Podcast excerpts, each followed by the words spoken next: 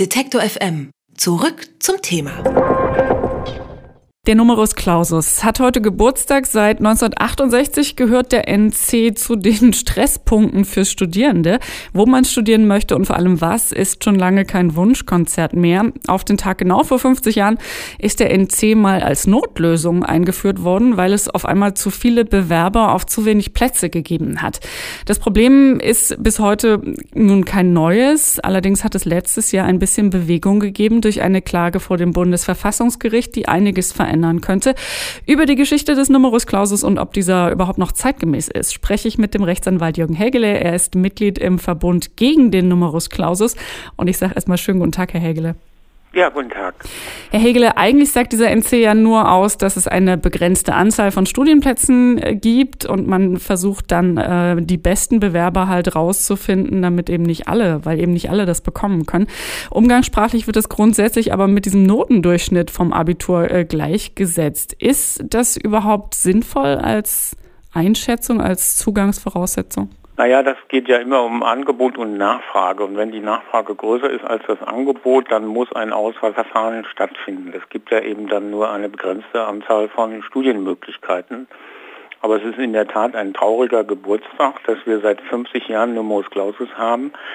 Dagegen steht der Artikel 12 Grundgesetz, der besagt, dass jeder das Recht hat, seinen Beruf und seine Ausbildungsstätte frei zu wählen. Das ist sozusagen ein heiliges Grundrecht, was man als hochschulreifer Bewerber gegenüber dem Staat hat. Die Hochschulen sind ja staatliche Einrichtungen und äh, in dieses Recht darf auch nur aufgrund eines Gesetzes eingegriffen werden. Und da gibt es dann eben verschiedene Auswahlregelungen, äh, die hin und wieder äh, verändert wurden. Und in der Tat, äh, die Entscheidung des Bundesverfassungsgerichts vom 19. Dezember 2017 äh, wird doch immense Auswirkungen haben. Der Gesetzgeber ist ja aufgefordert worden, bis Ende 2019 Neuregelungen zu schaffen.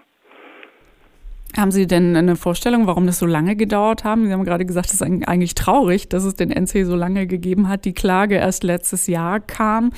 Ähm, warum ist jetzt ein guter Zeitpunkt dafür, äh, zu versuchen, ein bisschen an diesem ähm, Status quo zu rütteln? Naja, es gab ja schon ein grundlegendes Urteil des Bundesverfassungsgerichts vom 18. Juli 1972, also vor 45 Jahren, welches damals schon gesagt hatte, dass äh, der Numerus Clausus am Rande des verfassungsrechtlich Hinnehmbaren sei, gerade vor dem Hintergrund des äh, Grundrechts aus Artikel 12 Grundgesetz und welchen Beruf man ergreifen möchte, wenn man, das, wenn man die allgemeine Hochschulreife hat oder die Hochschulreife hat, das ist ja eine grundlegende Entscheidung, das ist eine Lebenschance, was man studiert und welchen Beruf man später ausüben möchte. Und hier ist einfach eine Mangelsituation entstanden, gerade in der Medizin, sodass der Numerus Clausus immer weiter nach oben ging. Und es ist, sind ja auch massive Veränderungen erfolgt. Wir hatten jahrzehntelang 60 Prozent der Plätze nach Abiturnote und 40 Prozent nach Wartezeit. Dann wurde aber die Wartezeitquote auf 20 Prozent runtergefahren und selbst das ist jetzt in Frage gestellt. Das Bundesverfassungsgericht hat nämlich jetzt am 19. Dezember letzten Jahres gesagt, dass der Gesetzgeber sogar berechtigt wäre, die Wartezeitquote ganz abzuschaffen, sie zu reduzieren. Wenn er sie aber beibehält, dann dürfen maximal noch acht Wartesemester berücksichtigt werden. Und dann ist die große Frage, was mit den ganzen Bewerbern passiert, die jetzt vier oder mehr Jahre auf einen Studienplatz gewartet haben. Nach welchen Kriterien werden die dann äh, überhaupt noch zum Zuge kommen? Und da befürchten wir, dass wahrscheinlich dann doch wieder die Abiturnote als maßgebendes zweites Auswahlkriterium herangezogen werden wird. Wenn man Glück hat, gibt es vielleicht auch notenunabhängige Auswahlverfahren, äh, aber im Zweifel wird dann doch die Abiturnote maßgebend sein, sodass dann Abiturienten mit mittelmäßigem Abitur faktisch gar keine Chance mehr haben werden, ihr Wunschstudium beispielsweise Medizin zu äh, bekommen.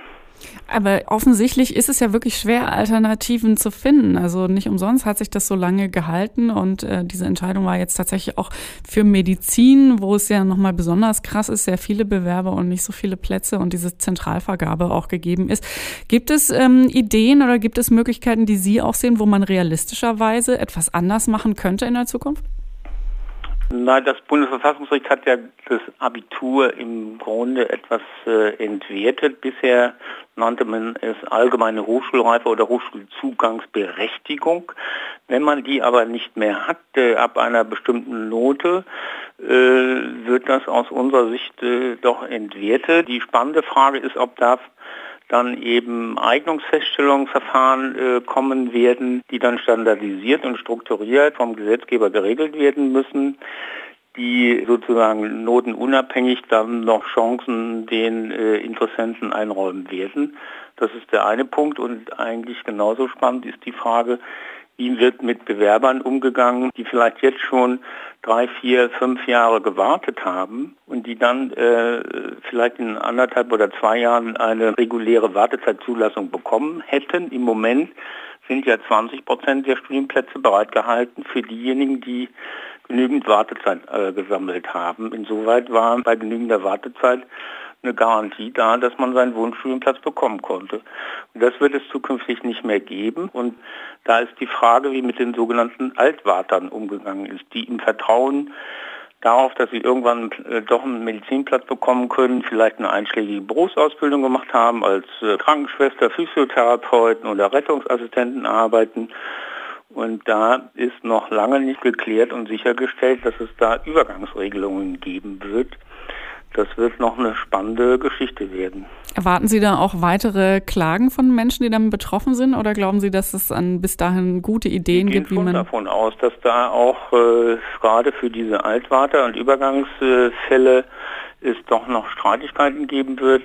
Also die Lösung müsste sein, einfach mehr Medizinplätze zu schaffen. Wir hatten in der alten Bundesrepublik mehr Medizinplätze für Studienanfänger als jetzt in Gesamtdeutschland. Das wird einfach vergessen. Medizinstudienplätze sind teuer, das ist richtig, weil es eine sehr aufwendige Ausbildung ist. Wir haben äh, gespart, gespart und äh, lieber holen wir dann ausländische Mediziner ins Land, die kriegen ein paar Sprachkurse, damit sie sich halbwegs mit den Patienten verständigen können. Und die eigenen Kinder lässt man trotz guter Abiturnoten dann vor der Straße stehen. Man kann nicht 15 Wartesemester sammeln, um Medizinplatz zu bekommen.